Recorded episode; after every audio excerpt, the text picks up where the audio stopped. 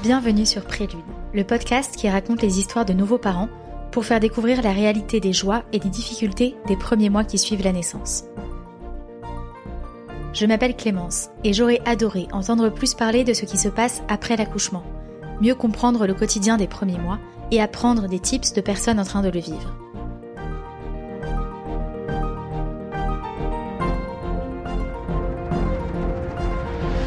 La naissance d'un enfant est un tremblement de terre, m'avait dit une amie. Ce mot m'avait marqué. Mais la grossesse et la perspective d'un premier accouchement étaient déjà tellement mystérieuses que je ne me suis pas renseignée sur ce qu'il se passe une fois que l'on revient chez soi, avec ce petit être en plus dans la famille. Je vous propose ici de rencontrer des personnes inspirantes qui vont nous raconter de manière authentique leurs premiers pas de parents, leurs surprises, leurs erreurs, leurs fous rires et tous leurs conseils. N'hésitez pas à donner votre avis grâce aux étoiles sur votre plateforme d'écoute et à le partager à tous les futurs parents autour de vous. Aujourd'hui, j'ai eu la chance d'interviewer Alexandre Lacroix, écrivain, directeur de Philosophie Magazine, cofondateur de l'école d'écriture Les Mots et père de cinq enfants. Que si jamais vous raisonnez en termes euh, utilitaristes, c'est-à-dire si vous raisonnez en termes de calcul des coûts et des bénéfices de l'opération, à propos de la naissance d'un enfant, vous prenez peur parce que vous êtes euh, évidemment perdant. Le coût est astronomique, le bénéfice est aléatoire. On ne sait pas si le lien avec eux va perdurer, si le lien va être de qualité. Alors, moi, je propose d'avoir une autre attitude par rapport à, l'annonce de la, maternité, de, de la naissance à venir. C'est aimer le destin, aimer la vie telle qu'elle se présente, c'est l'amour fati, c'est l'amour du destin, avec sa dimension tragique, avec sa part d'ombre. Je vous laisse découvrir ces réponses passionnantes et profondes sur la paternité, les différences qu'il a ressenties entre la première et la dernière naissance, 17 ans après, et la richesse de faire grandir ses enfants au sein d'une famille franco-italienne. Bonjour Alexandre. Bonjour Clémence. Merci beaucoup de participer à ce podcast. Je suis très euh, heureuse. Bah, c'est un plaisir. Est-ce que vous pouvez vous présenter? Donc Alexandre Lacroix, je suis euh, écrivain, romancier, essayiste. J'ai publié une vingtaine d'ouvrages. Je suis également directeur de la rédaction de Philosophie Magazine et père de cinq enfants. Je crois que c'est un peu pour ça que je suis ici. Euh, père de cinq enfants qui sont nés entre euh, l'an 2000 et 2017. Euh, et donc, euh, en fait, pendant la majeure partie de ma vie adulte, j'ai toujours eu à pouponner. de 25 à 43, 44 ans, j'ai pouponné. Et de cette expérience qui a été absolument centrale pour moi, j'ai tiré un livre qui s'appelle La naissance d'un père, un roman autobiographique donc qui retrace la naissance, l'éducation de ces cinq enfants et tout ce qui va avec, tous les émerveillements, mais aussi tous les tracas, toutes les colères, toutes les émotions qui accompagnent cette, euh, cette paternité. Vous allez d'ailleurs euh, vraiment dans le détail. C'est assez étonnant pour un, un, roman de voir que vous parlez vraiment de petits pots, de couches, et c'est très rare dans la littérature euh, de, de lire ça. Oui, ça m'a beaucoup intéressé du point de vue littéraire aussi. C'est ce qu'on appelle l'infralittérature, c'est-à-dire que il y a des choses qui sont considérées comme indignes d'être mises dans les livres. Les écrivains n'y vont pas. Alors, on peut comprendre sociologiquement que pendant longtemps, les pères se tenaient un peu à distance des, bébés. Enfin, c'est-à-dire que Hemingway a eu des enfants, euh, Albert Camus a eu des enfants, mais on peut imaginer qu'ils ont rarement changé les langes à cette époque, qu'ils étaient peu présents pour les tétés, pour les, les, voilà, les difficultés de, de, l'accouchement. Donc, euh, ils étaient en retrait et finalement, on voit bien pourquoi euh, ces expériences-là ne figurent pas dans leurs livres. Par contre, euh, euh, cet ostracisme, ce silence, en fait, autour des aspects très concrets de, de, la relation entre le père et les enfants, perdure aujourd'hui. Et moi, j'ai trouvé ça très excitant d'écrire un livre en ouvrant une zone de silence, en fait, en, en, en étant un peu comme un explorateur. À un moment, il y a un passage, je me suis amusé, je me suis rendu compte que je ne connaissais aucun extrait de roman autobiographique où le romancier se décrirait en train de changer une couche. Et donc je le mentionne et je, me décris très précisément en train de changer une couche sur deux pages. C'est un peu un exercice à la Francis Ponge qui essaye de décrire le cajot, quoi. C'est-à-dire c'est un exercice littéraire limite où on essaye de décrire très très concrètement chaque geste qu'on fait, la prudence qu'on a, parce que si c'est un petit garçon, en l'occurrence un petit garçon que je change, il risque de faire pipi au moment où on ouvre la couche et donc on risque d'en avoir partout. Donc faut faut parer, euh, faut parer au plus urgent, faut très vite mettre un petit un petit coton bouclier. Enfin, se mettre à raconter ce genre de choses, c'est très excitant du point de vue littéraire parce qu'on se dit tiens, euh, personne n'est venu avant moi.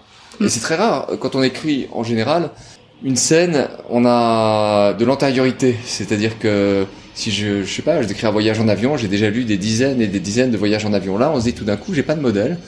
Et donc, euh, il vous ouvrez une voie. oui, c'est comme ouvrir une voie en alpinisme, un peu. C'est quelque chose de cet ordre-là. Et c'est très très intéressant et rare dans, dans une vie d'auteur. Comment est-ce que vous avez euh, appris les différentes nouvelles de grossesse pour les cinq enfants? Alors, de la manière la plus classique qui soit, à, travers le, le, le test, euh, le, le, test Clear Blue, et donc avec ce, cette petite anxiété sur les barres qui doivent apparaître dans le cadran. Euh, ensuite, il se trouve que ma, ma, ma, deuxième compagne a une sensibilité particulière, enfin une, une vigilance sur son corps particulière. C'est qu'elle a toujours su quand elle était enceinte de manière extrêmement précise qu'elle l'était. En fait, le test euh, dans ces cas-là n'est venu là que pour euh, que pour confirmer. Euh, pour moi, ça a été une, une joie. Je peux comprendre que pour certains, il y a de la frayeur dans cette dans cette expérience. C'est un engagement en fait incroyable. C'est-à-dire que si jamais vous vous raisonnez en termes utilitaristes, c'est-à-dire si vous raisonnez en termes de calcul des coûts et des bénéfices de l'opération, c'est ce que nous enjoint à faire notre société. On est censé être utilitariste et, et pour chaque euh, action euh, qu'on mène dans le monde, euh, s'interroger sur les coûts et les bénéfices. Si vous entrez dans cette, cette manière de raisonner à propos de la naissance d'un enfant, quand vous apprenez que vous allez avoir un enfant, vous prenez peur parce que vous êtes évidemment perdant. vous êtes évidemment perdant en termes de calcul. le coût est astronomique. le bénéfice est aléatoire euh, on ne sait pas ce que deviendront les enfants. On ne sait pas si le lien avec eux va perdurer, si le lien va être de qualité.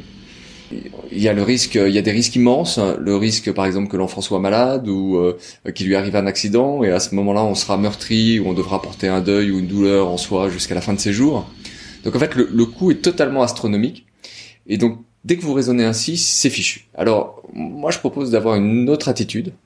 Euh, par rapport au test Clear Blue et par rapport à, l'annonce de la, de la maternité, de, de, la naissance à venir, c'est euh, une attitude nietzschéenne, une attitude anti-utilitariste pour le coup, qui consiste à euh, aimer le destin, aimer la vie telle qu'elle se présente, c'est l'amour fati, c'est l'amour du destin, avec sa dimension tragique, avec sa part d'ombre, et donc euh, de se dire que c'est l'occasion de se réconcilier avec le destin, avec des rythmes en fait qui sont des rythmes de la nature, la grossesse, c'est neuf mois, c'est un rythme ample par rapport au rythme sur lequel on agit dans le monde du travail, c'est un rythme assez ample. Euh, et on ne contrôle rien, on ne pilote rien. Il peut y avoir des accidents au moment de la grossesse, au moment de l'accouchement, dans les premiers mois. Et hum, il faut sortir complètement de cette, de cette logique du calcul d'intérêt et de l'égoïsme pour euh, s'ouvrir à une expérience du destin qui est une expérience antique, archaïque, une expérience qui va nous traverser, nous renverser, nous blesser, nous faire mal, mais aussi nous permettre de nous métamorphoser, de nous hisser au-dessus de nous-mêmes. Voilà. C'est, je pense que si on, on bascule pas de l'approche utilitariste dans l'approche nietzschéenne, on, on, on, ne va avoir que des craintes et des angoisses tout au long de la grossesse. En tant que père, comment est-ce que vous avez vécu cette période euh, de grossesse euh, de vos compagnes où vous n'étiez pas au premier plan pour l'enfant et la période de l'accouchement? Alors moi j'ai toujours énormément aimé les, les grossesses pour une raison assez mystérieuse. J'ai toujours extrêmement bien écrit pendant les grossesses. C'est-à-dire que je sais que c'est comme si j'étais dopé. Je sais que ça a été aussi pour moi des périodes de grande fécondité. J'emploie ce mot à dessein. Il y a peut-être un peu de, rivalité mimétique ou je sais, sais pas à quoi ça, tient. Non, c'est pas de la rivalité avec la femme qui, procrée tandis que moi j'écris. Non, c'est pas ça. C'est, c'est quelque chose de, de plus profond. C'est que c'est une attente merveilleuse. On a l'impression de jouer sa peau. On a l'impression que chaque mot euh, qu'on écrit compte. En fait, que chaque geste compte. Euh, c'est vraiment des périodes que j'ai vécues comme si euh, on, était un peu surélevé par rapport au niveau du quotidien habituel. On est plus inspiré, plus plus voilà. Il y a, donc donc en fait ça pour moi c'est presque addictif. Si j'ai eu cinq enfants. Alors j'aime beaucoup hein, le, le, les, les enfants, m'occuper d'eux, etc. Mais si j'ai eu cinq enfants, c'est aussi que la, grossesse a toujours représenté une sorte de shoot extraordinaire. Et à propos des cinq enfants, euh, vous parlez un peu de la vision de la famille nombreuse euh, mhm. dans votre roman. Comment est-ce que vous le vous l'assumez et comment est-ce que vous le vivez au quotidien? Alors le, livre est découpé en, trois parties qui euh, correspondent à trois configurations familiales assez différentes. Donc c'est 1, 3, 5 les titres des parties. Donc partie 1, j'ai 25 ans, un enfant, on est un peu désargenté, on est post-étudiant, on vit à Avignon, euh, puis à la campagne, et euh, bon, c'est pas un climat euh, familial ou économique très stable pour pour avoir un enfant, donc c'est une première configuration. La partie 3, euh, je me suis séparé de la première, euh, de ma première compagne. C'est la naissance coup sur coup de deux nouveaux enfants avec une nouvelle compagne, et donc c'est un peu le défi de, de la famille recomposée. Et que j'explore ce, cette famille recomposée. Et là, le conseil que je donnerais, c'est de penser que ça va échouer. Euh, c'est partir de l'idée que c'est ça marche pas, que les psychologues, euh, les, assistantes sociales, enfin l'ambiance très care, l'ambiance autour du soin qui baigne notre société, euh, tend à, nous laisser penser qu'on va tout régler par la parole, c'est-à-dire qu'on va être de, de bonne de bonne foi, bienveillants les uns envers les autres, qu'on va qu'on va qu'on va se parler, qu'on va s'accueillir, et puis que ça ça va être merveilleux, et que ça va prendre, et qu'on va retisser une famille recomposée. Ça peut ça peut fonctionner comme ça, mais j'ai l'impression qu'il vaut mieux se dire à l'inverse que ça va être épouvantable, qu'il va y avoir des rancœurs, des jalousies, euh, euh, des, que, que, que ça va pas être évident de constituer la fratrie, parce que si on part avec un certain pessimisme sur la famille recomposée, on n'a que des bonnes surprises. Euh, voilà, je, je pense que l'ampleur du phénomène sociologique de la famille recomposée à partir des, des, des années 80, on a voulu euh, en peindre une version un peu trop rose, et que tout ce qui touche à l'affiliation, aux jalousies entre frères et sœurs, au rapport entre le, le parent qui n'est pas le parent, c'est-à-dire le, beau-père ou la belle-mère et les enfants, est en fait assez complexe et finalement convoque des, des, des sentiments si profonds et si archaïques qu'on n'en a pas du tout la maîtrise. Donc voilà, euh, moi j'explore un petit peu ça. Euh, c'est pas que ça a pas marché dans, dans, dans mon cas, mais je pense qu'il vaut mieux se dire, vaut mieux partir en se disant que ça, ça ne marchera pas. Et après, du coup, euh, être heureux de tout ce qui se passe bien. Et puis la configuration 5, 5 enfants, c'est la dernière partie. Là, c'est une configuration un peu particulière.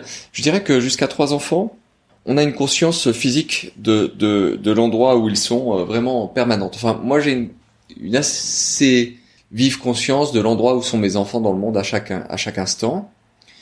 Mais dans une pièce, trois enfants, vous, vous, vous, voyez en fait, vous savez où ils sont, vous voyez s'il y en a un qui touche une prise ou si, qui, qui manie un verre de manière dangereuse à 5, il faut lâcher ça. C'est-à-dire que vous pouvez, vous ne pouvez plus euh, avoir le contrôle, ne serait-ce que exercer une surveillance visuelle simultanée. Et du coup, euh, il y a un effet de horde. Euh, vous devez accepter que c'est un, un, groupe qui a pris vie et qui vous dépasse. Et vous devez à un moment les, les laisser vivre. Alors ça crée, ça crée un peu de désordre et un peu de chaos. c'est un chaos vivant. Mais du coup, je vois vraiment une, une différence et un saut très important entre 3 et 5. Pour euh, l'accouchement, euh, est-ce que vous l'avez vécu différemment entre le premier et le cinquième? Est-ce qu'il y a un mystère qui se rejoue à chaque fois ou est-ce que ça devient euh, presque habituel? Le premier accouchement, ça a été quand même quelque chose d'une expérience incroyable. Pendant l'accouchement, on met pas mal d'anxiété sur les aspects pratiques, je me rappelle par exemple que la, sonde du, monitoring, en fait, euh, on fixe euh, les, les sages-femmes euh, ou les infirmières de service fixent sur le ventre de, la maman pendant les contractions une bande élastique hein, qui tient une petite sonde qui enregistre les contractions, leur rythme, leur amplitude. C'est ce qu'on appelle le monitoring, donc c'est comme une sorte de sismographe qui permet de suivre l'approche de, de, de, la naissance. Et cette sonde, euh, ce qu'on vous dit pas, c'est qu'elle tombe en fait, parce qu'au moment des contractions, euh, la, maman se redresse, se retourne, elle est mal, le ventre euh, se déforme et donc elle ne cesse de glisser.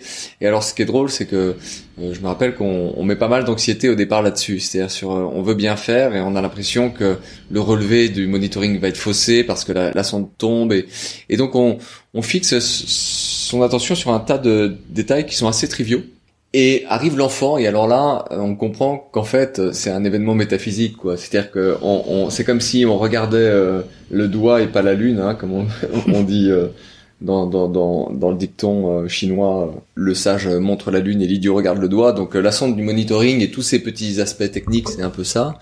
Et ça nous détourne de, de la virulence, de l'effraction métaphysique que représente la, la naissance. là, je crois qu'on est complètement métamorphosé pour, pour, moi, pour le premier enfant, je tenais beaucoup à ce que ce soit un, un garçon.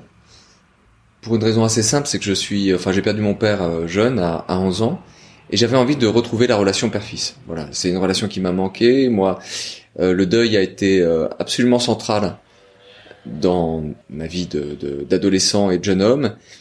Et j'avais envie de retrouver euh, quelque chose de la beauté de la relation père-fils qui m'avait été enlevée. Voilà, voilà, donc je voulais vraiment un garçon. Après, ça m'est complètement passé cette, cette, cette idée d'une préférence sur le, le genre. Et euh, on avait choisi de ne pas de ne pas connaître le sexe à l'échographie. D'ailleurs, euh, c'est un choix que j'ai reproduit pour tous les pour toutes les, les grossesses. On a, j'ai jamais su avant la naissance si ce serait un garçon ou une fille. Euh, moi, je préférais l'ignorer. Euh, j'ai réussi à convaincre mes compagnes, elles étaient du même avis, elles trouvaient ça bien, de, que ce soit une surprise, pour ne rien projeter en fait. Alors quand même, donc du coup, le, le, le moment de l'accouchement devient très important parce qu'on découvre euh, si c'est un garçon ou une fille. déjà, pour moi, à chaque fois, ça a été euh, quand même une surprise, une belle surprise. Et là, donc, j'étais exaucé dans ce vœu un peu puéril, mais enfin, je voulais un fils, et c'était un fils, première chose. Et deuxième chose, Là, c'est un peu euh, narcissique, mais il se trouve que quand il était tout petit, euh, il me ressemblait beaucoup, et notamment à la naissance, ça a été frappant. Et ça, c'est entre l'onirique et le cauchemardesque, c'est-à-dire que j'ai eu l'impression de voir mon visage en miniature. Euh, et, et, donc, c'est comme si quelqu'un vous poussait vous-même dans la tombe, euh, puisque, enfin, c'est une vision très très étrange.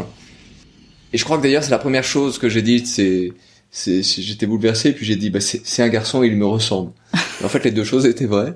Après ça s'est atténué cette ressemblance avec le temps à l'adolescence il s'est mis à ressembler davantage à sa mère. Mais euh, pour commencer c'était vraiment frappant. Les gens disaient mais c'est ta photocopie je me souviens j'ai entendu ça toute ma pendant tous les premiers mois les premières années c'est ta photocopie. Donc c'est vrai que c'est pas moi qui ai halluciné c'est tout le monde le, le, constatait. Voilà donc ça c'est la première naissance. La cinquième naissance elle est extrêmement euh, étonnante comme expérience parce que elle est tombée à une date symbolique en fait. C'est-à-dire que bon, cinquième naissance, j'ai à ce moment-là 42 ans, on sauf surprise et voilà, surprise un peu inattendue. On voilà cinq enfants, on trouve on trouve avec ma compagne avec qui j'ai quatre enfants que c'est bien, voilà qu'on a fait le tour. Et, et donc cette dernière naissance, euh, on, on l'attendait et en même temps c'est le dernier événement d'un grand cycle de naissance, le dernier jalon. Or en sortant de, la maternité, euh, j'annonce la naissance autour de moi et je reçois un SMS de quelqu'un qui me dit mais quelle date? Je fais tiens pourquoi quelle, quelle date? Et là, euh, mais enfin c'est la date de naissance de, ton père. Il est né le 30 janvier. Et là les choses se sont réordonnées de manière un petit peu magique comme je raconte dans le livre. C'est que le, le troisième enfant s'appelle Pietro Stelio Lacroix. Alors Stelio c'est un prénom très peu connu d'étymologie latine qui signifie euh, la stèle. Pietro, c'est la pierre, et la croix, c'est la croix. Donc, stèle, pierre, la croix, en fait, euh, il y a dans un télescopage euh, de symboles autour de cette naissance qui font qu'elle est comme scellée, en fait. C'est, c'est, ça fait une lourde hérédité tout, tout d'un coup pour lui, mais dans l'événement de cette naissance, il y a quelque chose d'assez incroyable, c'est-à-dire que, qu'est rappelé la stèle, la pierre et la croix, donc la tombe. Et là, ce que je voudrais dire à ce propos, c'est que la naissance et la mort marchent d'un même pas. C'est pour ça que la naissance, c'est un événement vraiment métaphysique. Quand vous prenez la décision de mettre un nouvel être humain au monde, vous condamnez un être humain à mourir. C'est-à-dire à chaque fois qu'un vivant en est, il meurt, il va mourir. Alors des années plus tard, le plus, le plus tard possible, c'est ce qu'on espère. Mais c'est cette décision-là qu'on prend et, l'événement de la naissance, c'est un événement qui contient comme dans une poupée russe la, mort à l'intérieur de lui. C'est quelque chose qui avait été d'ailleurs euh, euh, très bien vu par euh, le poète euh, gallois Dylan Thomas, qui a écrit une, une, série de poèmes dont la forme même sur la page prennent un peu les formes du monitoring, enfin des, des, des contractions euh, du, du, ventre euh, de la femme, et qui ne cesse d'halluciner dans ces poèmes qui sont très obscurs, très ésotériques au demeurant, euh, qui ne cesse d'halluciner l'emboîtement de la mort et de la naissance. Et donc, ça, je, je, je, le savais. Et quand je parlais d'amour fati ou d'amour du destin, c'est bien ça. C'est-à-dire que donner la naissance, c'est affirmer que la vie d'un être mortel vaut la peine d'être vécue. En fait, c'est presque une pétition de principe métaphysique. C'est considérer que que ce court rayon de lumière qu'est la vie entre deux nuits immenses, qui, qui, celle qui a précédé la naissance et celle qui viendra après la mort, ce court rayon de lumière vaut la peine d'être d'être d'être vécu, euh, d'être jeté dans le monde. Donc c'est quelque chose d'extrêmement important, euh, cet emboîtement de la naissance et de la mort, dont évidemment on parle pas dans les guides de préparation à l'accouchement, parce que euh, c'est en fait le principal de cet événement naissance, mais en même temps c'est un tabou. Ça, ça effraie un peu. Mm. Et euh, là, pour ma cinquième naissance, si j'ose dire, euh, j'ai vraiment eu l'espèce de confirmation de choc symbolique absolu. Euh, Pietro Stelio Lacroix, euh, cet enfant qui naît le jour de la naissance de mon père, la mort de mon père, qui est certainement ce qui m'a donné le goût de faire des enfants, parce que en tant que j'ai été frappé jeune par la mort, je suis quelqu'un qui a dirigé sa son existence vers la vie. Euh, tout ça a été résumé parfaitement. Donc vous voyez, euh, on n'est pas blasé en fait, même mm. à la cinquième naissance. Quand vous parlez de l'emboîtement de la mort et de la vie, est-ce que vous êtes angoissé au quotidien pour euh, la santé ou ce que vos enfants peuvent faire Non, j'ai aucune espèce d'angoisse ou d'appréhension par rapport à la santé. Euh, je suis extrêmement confiant. je pense aussi que d'un point de vue très pratique, beaucoup de parents surréagissent aux variations de santé de, des, nourrissons, des jeunes bébés en fait, euh, ils sont extrêmement solides, euh, beaucoup plus solides que nous. Un enfant euh, d'un an, de deux ans qui prend une grippe et est sur pied en 48 heures, qui a une fracture, il est guéri en deux semaines. Enfin, je, veux dire, il y a, y a le, la puissance de, de, si tout se passe bien, si l'organisme est sain, mais la puissance de l'immunité, même simplement de la, la, force qui est dans le nourrisson est incroyable. On a complètement tort de les envisager en tant que petites choses fragiles il y a, il y a un vouloir vivre chez, le jeune enfant qui est stupéfiant et nous autres adultes, euh, bon j'ai aujourd'hui 46 ans, on l'a plus, on l'a plus à ce niveau-là. On n'a plus cette possibilité de guérir. Regardez simplement ce qui se passe euh, en tant qu'adulte si vous vous coupez. Euh, et, et, regardez un enfant qui se coupe, au bout de combien de temps la peau a retrouvé son apparence intacte, c'est sidérant, tout cicatrise vite. Donc faut pas être inquiet. D'autant plus que la température des, des, nourrissons, la température des bébés est moins stabilisée que celle des adultes. Donc en clair, s'il fait chaud, ils vont euh, avoir tendance à avoir une température du corps qui monte d'un degré, un degré et demi. L'inverse, s'il fait froid, ils ont une, une, température un peu plus oscillante.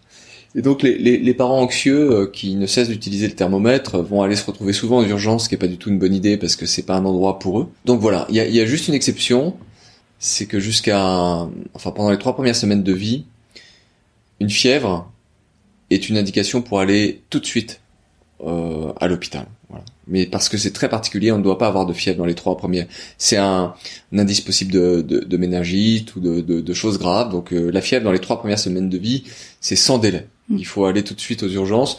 Mais après, euh, j'ai l'impression qu'on peut euh, vraiment, en, en, gros, dormir sur ses deux oreilles. Et ils font plein de petites affections virales euh, qui sont dus à la vie en communauté, à la crèche, à l'école, etc. Donc euh, euh, il, il, faut les voir un peu comme des, des Indiens d'Amazonie qui découvrent la civilisation et qui sont contaminés par les rhumes, les cochonneries qui traînent dans les villes, partout. ils surmontent tout ça très très bien. Donc là, je, voilà, je pense que je pense qu'il faut leur faire confiance et moi je suis pas du tout un parent inquiet. Comment est-ce que vous avez vécu le retour à la maison et le manque de sommeil des premiers mois? Vous en parlez dans votre euh, roman, mm. euh, à la fois pour le premier où vous découvriez ça et pour les suivants où vous aviez en plus des enfants en bas âge à la maison. Alors le retour à la maison pour le premier c'est très dur euh, au sens où tant qu'on est à la maternité on est aidé, on est entouré et puis je dirais dans les premiers jours la famille est quand même assez présente, on vient voir le bébé, etc. Puis a un moment on rentre de la maternité, on se retrouve chez soi, arrive la première nuit, il faut se réveiller trois, quatre fois, cinq fois. Et on se dit, bah ça va être comme ça tout le temps, et je vais pas tenir. Euh, je vais pas tenir parce que c'est trop, euh, c'est trop d'avoir à être là pour toute cet été, pour tous ces changes, pour tous ces bains. Euh, c'est c'est c'est très violent. Hein. C'est vraiment. Euh, je me souviens, on s'est regardé avec la mère, on s'est dit mais on vers 6 heures du matin, la première nuit, euh, qui avait été complètement hachée. On s'est dit mais comment comment on va faire quoi? Comment on va faire? On, doit travailler. Comment on va comment on va faire ça? Et alors euh, on y arrive, mais c'est vrai que je crois qu'aucun jeune parent ne peut mesurer à quel point la vie est, est, différente après et avant la naissance. Euh, on perd complètement sa liberté, son autonomie, euh, son oisiveté, sa possibilité d'aller et venir, de sortir. Euh, c'est voilà, il y a quelqu'un tout d'un coup qui est là, qui compte plus que vous-même et qui a besoin de soins constants. Donc euh, ça c'est assez particulier. La, liberté et la possibilité de, de, de sortir ou de s'amuser, on, on va la retrouver plus tard, mais un peu dans les dans les mailles du filet. Je veux dire que le, le filet, c'est dans lequel vous êtes pris, c'est euh, c'est celui des soins constants, des soins réguliers à apporter à l'enfant. Bon, ça c'est une chose. L'autre expérience importante, effectivement, c'est celle de la fatigue. Je dirais que la fatigue euh, est particulièrement accusée quand vous avez deux enfants en bas âge. Donc vous avez en fait très concrètement 3, 4, 5 interruptions par nuit. Et hum, bah, vous vous endurcissez. C'est-à-dire que vous apprenez à dormir moins. J'étais quelqu'un qui spontanément avait sans doute besoin de ces 8 heures de sommeil. Aujourd'hui, euh, si j'ai 6 heures en continu, euh, je suis parfaitement sur pied euh, parce que je me suis habitué à dormir substantiellement moins. Et alors, le, le, je dirais que la fatigue, c'est le principal problème dans la vie de couple en fait. Pas, pas tellement le retour de, je sais pas, de l'érotisme, de, de, la sexualité. Enfin, bon, dans mon expérience, ça se passe bien, mais le vrai problème, c'est le, c'est la fatigue, parce que euh, quand on a des nuits hachées, on est, on tient sur les nerfs. Et je dirais que ce qui peut être éprouvant pour un couple, c'est, euh, bah, c'est que de faire en sorte que les nerfs ne lâchent pas. Euh, je pense qu'il faut juste dans ces cas-là essayer de se rappeler, mais on n'y parvient pas toujours, qu'on est dans un état de conscience modifié. En fait, on n'est pas dans son état normal. Euh, c'est pas vrai. Au bout de deux, trois, trois mois où vous dormez pas, euh, vous êtes, vous êtes vif argent, quoi vous êtes vous êtes comme de de l'huile sur le feu euh, euh, voilà donc attention à, ne pas vous brûler vous-même ou à ne pas brûler les autres euh. et alors c'est pérenne hein, c'est-à-dire que personne n'arrive vraiment quand vous avez vraiment une famille nombreuse jusqu'à ce qu'ils aient 3 4 ans jusqu'à ce que le plus petit ait 3 4 ans vous serez réveillé la nuit. Enfin c'est pas parce que vous êtes de mauvais parents que vous, vous n'y arrivez pas c'est c'est comme ça c'est dans l'ordre des choses. Est-ce que vous avez des conseils très précis pour ceux qui sont en train de vivre ça, de partage des tâches ou de d'organisation à la maison? C'est très lié à, aux modalités de, du travail, en fait. C'est-à-dire que si on prend l'exemple de, de, de l'allaitement, l'allaitement est d'un côté une pratique qui euh, permet une, très très grande fluidité, notamment la nuit, puisque en fait on peut euh, prendre euh, l'enfant dans son couffin et puis le mettre contre soi et peut-être le reposer sans passer par la case cuisine, sans se réveiller tout à fait. Il y a une espèce de symbiose qui peut s'établir la nuit avec des réveils dans un demi-sommeil où en fait et l'enfant et la mère dorment un peu en continu. Alors ça va être un sommeil plus léger, un sommeil un peu abîmé, mais euh, voilà, une autre fluidité ou une autre facilité extraordinaire qu'apporte l'accouchement, c'est que on peut partir en, en voyage sur un coup de tête enfin, on peut partir n'importe où sur un coup de tête avec un petit. On n'a pas besoin de se préoccuper de euh, de la poudre, des biberons. En fait, on, on, on, diminue énormément la logistique, en fait, puisque on a dans son corps, enfin dans le corps de la mère, tout ce qu'il faut pour pour, pour l'allaiter. Mon premier a été allaité uniquement allaité jusqu'à 17 mois et sans aucun ajout extérieur contre l'avis des médecins qui disaient qu'il fallait de l'eau, qu'il fallait ceci, qu'il fallait cela. En fait, le lait suffit très bien et il a toujours été plus grand en taille que les autres de son âge, donc. Euh, la croissance est parfaite et en plus il y a plein d'anticorps dans le lait donc euh, c'est ça fait un enfant en vie, euh, vigoureux quoi en bonne santé euh. donc ça c'est super mais par exemple l'allaitement est peu compatible avec le salariat c'est pas une question de je crois de d'aliénation ou d'asservissement pour les femmes c'est juste qu'il y a une tension avec le salariat alors euh, il existe d'autres organisations du travail que, le salariat. Hein. Euh, on peut travailler en indépendant, on peut travailler chez soi, on peut télétravailler. Euh, Aujourd'hui, il y a de multiples organisations du travail. Et, et moi, le seul conseil que j'aurais à donner, c'est de, de, de, réfléchir à partir de, des modalités du, du, travail. En fait, c'est ça. C'est euh, comment faire euh, comment faire pour que la mère puisse s'épanouir, retrouver une activité. voilà, ma compagne ben, est très active toujours beaucoup travaillé euh, pendant les grossesses, après les grossesses, mais euh, en indépendante. Hmm. Donc euh, avec une liberté sur les horaires qui nous a quand même beaucoup aidé. je pense que quand les deux sont dans des horaires salariés fixes au bureau, c'est plus compliqué. C'est-à-dire c'est plus compliqué où la délégation va intervenir plus tôt. la délégation à des crèches ou à des nounous va intervenir beaucoup plus tôt. Votre femme est italienne. Ouais. Euh, comment est-ce que vous avez vécu en famille euh, la double culture et euh, la présence de deux langues? Sur la présence de deux langues, on a fait un choix très fort, très net, qui consiste à ce que chacun parle sa langue. Donc en fait, on a une conversation bilingue. À la maison, elle me parle en, italien et moi je lui réponds en français. C'est un peu curieux pour des, des gens qui suivent ça de l'extérieur, mais pour les enfants, ça permet d'éviter complètement les mélanges Euh, ça permet aussi, je trouve, euh, d'avoir une grande spontanéité dans l'échange parce que dans, dans une langue qui n'est pas la vôtre, à moins que vous soyez vraiment parfaitement bilingue, euh, vous êtes vous êtes un peu moins vous-même ou disons que là chacun est très spontané, chacun parle. voilà, moi en français, je peux dire les choses de, de, façon très simple et très directe, elle aussi en italien, et ça permet en fait de faire des, des enfants complètement bilingues. La double culture, c'est quand même intéressant aussi sur le plan éducatif. Il y a des aspects qui sont assez différent. Je dirais que la... si je veux schématiser, c'est ce que je raconte à travers plusieurs scènes dans, dans, le livre, parce que je creuse un peu cette question de, de, la, de, de la famille biculturelle, enfin de la famille interculturelle, je sais pas comment l'appeler. Si je voulais le dire à grands traits, l'éducation à la française est une orientation extrêmement orientée vers la psychologie, vers la parole. Et donc, on, on, on a des, des, enfants, des petits Français qui, comparés aux petits Italiens, à 5 ans, ce sont des avocats euh, des grands maîtres de la rhétorique. Ils savent tout justifier, ils savent s'opposer aux directives des parents, euh, euh ils, ils, ont une tchatch pas possible, et on les habitue aussi à, à se plaindre. Euh, c'est-à-dire que et on est un peu dans la complainte. Enfin, on les entraîne à la complainte parce qu'on leur dit alors tu vas bien? Est-ce que est-ce que vraiment tu vas bien? Ça vient un peu d'une espèce de vulgate psychologique qui s'est mise en place où il faudrait parler à l'enfant comme s'il était un adulte. C'est très drôle parce que Rousseau, dans, dans Les Mille, note déjà qu'il faut pas tout miser dans l'éducation sur la parole. Et euh, il dit, en les éduquant, en leur parlant sans cesse, nous ne faisons d'eux que des petits babilleurs. Ils babillent sans cesse. Donc voilà, nous, on fait des grands rhétoriqueurs qui se plaignent souvent et qui sont souvent un peu grognons de mauvaise humeur. Euh, voilà, c'est à peu près ce que produit l'éducation à la française. Euh, avec euh, des côtés positifs hein, aussi, c'est quand même une aptitude au maniement du langage qui est assez sidérante. Ça, c'est une chose. Alors, côté italien, ça se passe assez différemment. La complainte va être presque tout le temps brisée. Euh, les, les, parents n'aiment pas quand les enfants se plaignent, ne les invitent pas du tout à se plaindre.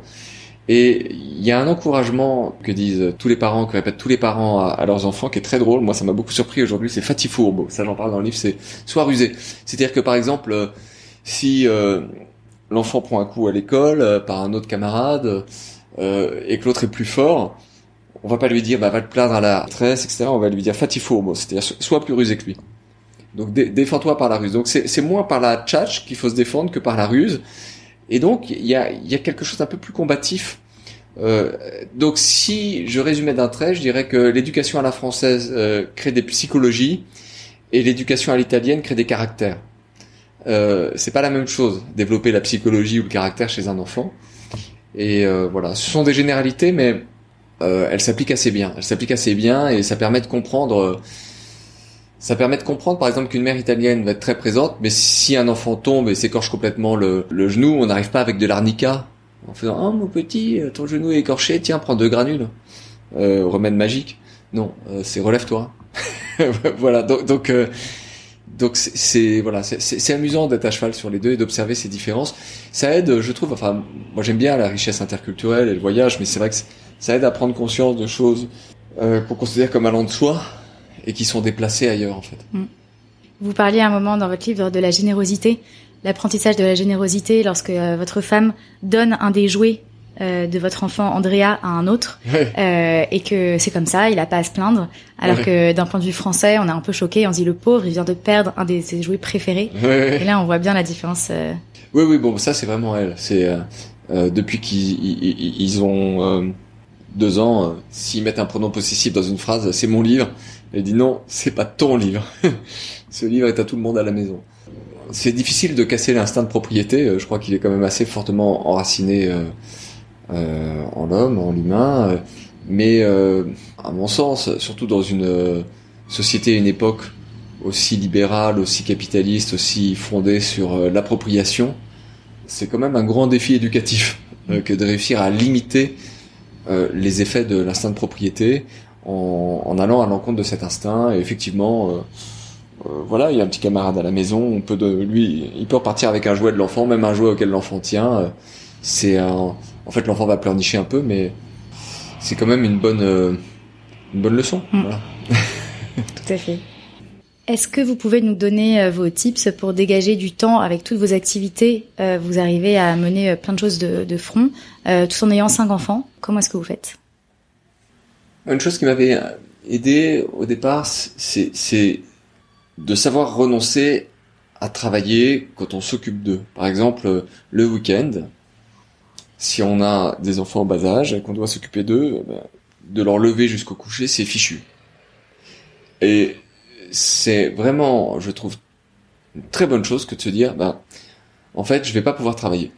C'est-à-dire que de 8h le matin jusqu'à 8h30, 9h le soir, je peux pas travailler. Alors à ce moment-là, c'est ça libère la journée. Je peux pas travailler, mais qu'est-ce que je peux faire? Là, je peux aller au, au, parc, je peux aller en forêt, je peux aller au musée, je peux, je peux aller dans un café, je peux voir des amis, je peux recevoir des amis à la maison, mais euh, le travail, j'oublie. Alors ça, ça m'a, ça m'a aidé parce que si jamais vous essayez de d'accomplir quelques tâches dans les moments de sieste ou dans les creux, vous êtes dans une espèce d'anxiété permanente où, le travail vous allez le faire de travers et mal, de manière distraite en fait. Euh, euh, puis en fait la, la, sieste elle va mal mal se passer pour une raison ou pour une autre. Il y a des voisins au-dessus qui vont faire du bruit, il va se réveiller au bout de 20 minutes. Vous avez commencé votre tâche, mais vous avez à peine eu le temps de vous, vous y mettre et il va falloir déjà l'abandonner. Et donc en fait, vous allez, euh, quand vous voulez tout faire ensemble, vous allez vous retrouver le soir à avoir mal travaillé et vous êtes mal occupé de vos enfants et avoir passé du coup une très mauvaise journée. Donc, à mon sens, il faut pas empoisonner le moment où on est avec les enfants par le travail et réciproquement pas empoisonner le travail par la présence des enfants. Et, et, donc se dire bah voilà euh, c'est c'est le week-end du, du lever au coucher euh, je suis avec eux et après bah, je peux faire des choses pour moi une fois qu'ils dorment donc euh, moi, j'ai toujours euh, vécu ça comme ça. Par exemple, les livres, j'ai continué à les écrire hein, de manière très intense. J'ai publié presque un livre par an, mais quand tout le monde dort. Alors, faut, faut, prendre un petit peu sur le sommeil, mais au moins, euh, il y a quelque chose qui est régénérateur dans le fait de segmenter ainsi les choses. Se dire vraiment, bah non, c'est perdu, c'est fichu, je je suis pas disponible pour mes collègues, je vais pas consulter mes mails, c'est c'est c'est du temps pour pour moi et pour les enfants que j'ai là et et après j'aurai un temps de travail. Voilà, bien bien séparé, comme l'huile et l'eau en fait. Une question que vous avez déjà un petit peu abordée, mais quelle est la différence entre le fait d'avoir un enfant euh, tout petit lorsqu'on est jeune ou lorsqu'on est un peu plus âgé? Oh, il y a beaucoup de différences. La, la première différence, c'est que c'est assez spontané quand on a 25, 26, 27 ans, je trouve, de s'amuser avec l'enfant, euh, de jouer, euh, de monter sur les jeux au parc, sur les constructions. Euh. Et puis, euh, c'est vrai que quand l'âge vient, on est un peu, on a un peu moins envie de, de jouer, on est un peu moins, on devient vieux quoi. Euh, euh alors euh, du, coup, c'est pas la même dynamique, c'est pas, c'est pas tout à fait la même, la, même énergie qui se met en place. Je dirais que on, a tendance quand, l'enfant est tout jeune à, à, être un peu sur un pied d'égalité avec lui. Enfin, disons que les, les, les émotions de l'enfance sont encore très présentes en nous et encore très vivaces et, euh, et l'enfant les réactive par sa présence. Alors que quand on a 40 ans, l'enfant apparaît davantage comme euh, autre, dans une altérité par rapport à ce qu'on est. Voilà, c'est pas négatif, hein, mais c'est, c'est, ça crée des registres d'interaction un peu différents. Ensuite, euh, la transmission est possible dans les deux cas. Hein. Le, l'attention, la transmission sont possibles dans les deux cas. Est-ce que vous avez des conseils précis pour ceux qui s'apprêtent à être parents ou qui sont en train de le vivre en ce moment? Alors j'ai plein de conseils précis, et même hyper précis, mais tellement précis que ce serait difficile de les décliner tous ici, parce que dans le livre, il y a une, je reproduis une extension, un mail que j'avais écrit pour une amie qui euh, allait avoir un enfant pour la première fois, et je lui explique euh, sur les tétés, le bain, euh, euh, le, genre de poussette qu'il faut acheter. Enfin, je lui explique tout. C'est quand même un mail qui fait 7 ou 8 pages, mais qui, à mon sens, condense de manière extrêmement pratique le fruit de toute euh, mon expérience sur cinq enfants. Donc voilà, ça je, peux je peux faire plutôt que renvoyer à ce texte pour le détail, mais l'esprit général, c'est que il ne faut pas trop lire les guides. Moi j'ai voulu euh, écrire cette lettre justement ou ce mail dans un esprit qui s'oppose à tous les guides de la naissance qui sont dans le commerce. Pourquoi? Parce que ces guides de, de, de, la naissance sont fondés sur un mythe qui est euh, la, maîtrise euh, rationnelle du bas âge. Euh, quelque chose d'assez cartésien. J'en prends pour exemple ces, ces, grilles horaires dans lesquelles on vous incite à inscrire les horaires des tétés. Dans presque tous ces guides et dans cette littérature de, sur le nourrisson qui se répand dans le commerce, on vous dit que les tétés doivent être régulières et puis s'espacer Alors, on, vous propose d'avoir une sorte de programme, un peu comme quand vous vous entraînez pour un marathon, vous avez une sorte de programme d'entraînement. Là, vous avez un programme, vous inscrivez les horaires et vous devez surveiller qu'au fil des, des, semaines ou des mois, euh, ça s'espace correctement et puis qu'il n'y a plus de tété la nuit, etc. Ça, j'ai jamais connu aucun couple qui soit parvenu à faire de son de son enfant un objet mathématique. Euh, ça, ça a jamais marché ce truc-là. Et, et, et, donc, euh, si vous voulez, ces, ces, guides sont sont souvent faits pour rassurer les, les, les jeunes parents en leur donnant l'illusion d'une maîtrise rationnelle de ce qui va se passer. Alors, l'esprit général de mes conseils, c'est plutôt de dire, bah non, cette maîtrise est un est un doux rêve. Un enfant n'est pas écrit en langage mathématique. Hein, c'est pas comme la, Galilée disait que la nature était écrite en langage mathématique, mais un enfant n'est pas écrit en langage mathématique. Et en fait, euh, la meilleure chose est de ne pas planifier, de ne pas essayer de prévoir, mais de se laisser la liberté, surtout pendant la grossesse, de beaucoup rêver, euh, d'être créatif. Un enfant a des besoins et en fait, un, petit enfant, un bébé, euh, va, est très fort pour vous expliquer, euh, même sans langage, ce dont il a besoin. Il le signale. Il suffit de l'écouter en fait. Les, les, les nourrissons savent extrêmement bien se réguler. Et donc voilà, voilà un, conseil très pratique, mais l'esprit général, si vous voulez, et, et, c'est de c'est de lâcher complètement cette approche euh, de vouloir faire de l'enfant un jardin à la française, vous voyez, avec des buis, euh, mm. faire comme si l'enfant était un buis qu'on allait euh, tailler en cône ou en ou en sphère ou en, ou en cube. Euh, c'est d'une grande absurdité. Dans ces premières années, qu'est-ce qui a été selon vous le plus beau et le plus dur? Le plus beau et le plus dur, c'est la même chose, c'est-à-dire que les enfants viennent casser, quand ils sont là, une attitude qu'on a quand on est jeune, euh, qui est d'être solipsiste, c'est-à-dire de, considérer que le monde se réduit à ma personne. Il y a un individualisme en fait de, de, la jeunesse qui aide évidemment à se construire. Et quand il y a un enfant qui apparaît, qui est là, bah, tout d'un coup il y a un être qui est plus important pour vous que vous-même. Et c'est un décentrement en fait. Donc euh, euh, les enfants vous décentrent. Et ce décentrement, c'est l'expérience la plus belle et, la plus dure aussi. Vous vous perdez votre autonomie, vous perdez votre liberté, vous perdez votre égoïsme, pas, pas de force, enfin pas, par la contrainte. Et en même temps, du coup, euh, ou en compensation, euh, le monde vous est redonné tout, entièrement. Moi, je pense que les enfants, vous, c'est une chose que je détaille aussi dans un chapitre du livre, vous rendent le monde une deuxième fois. Ils vous montrent quand ils sont petits euh, les, les pigeons dans la rue que vous, vous ne voyez plus, les avions dans le ciel. Euh, leur regard euh, s'émerveille d'une fleur, euh, d'une mouette à, à, la plage, et, et tout d'un coup, pour vous, la, la fleur, la mouette, le tractopelle, l'avion dans le ciel qui n'existait plus se mettent, se mettent à exister de, de nouveau. Donc vous êtes décentré et vous réapprenez ou redécouvrez le monde à travers leur regard. Donc le monde vous est rendu une deuxième fois. Voilà, c'est comme ça que je répondrai à cette question. Merci beaucoup. Merci. J'ai terminé mes questions. Euh, c'était très intéressant et très complet. merci, beaucoup. J'espère que ce neuvième épisode de Prélude vous a autant plu qu'à moi. En montant la bande son, j'ai même noté plusieurs phrases que je souhaite relire de temps en temps pour prendre de la hauteur sur le quotidien de parents. Je vous donne rendez-vous dans deux semaines pour une nouvelle discussion. À bientôt!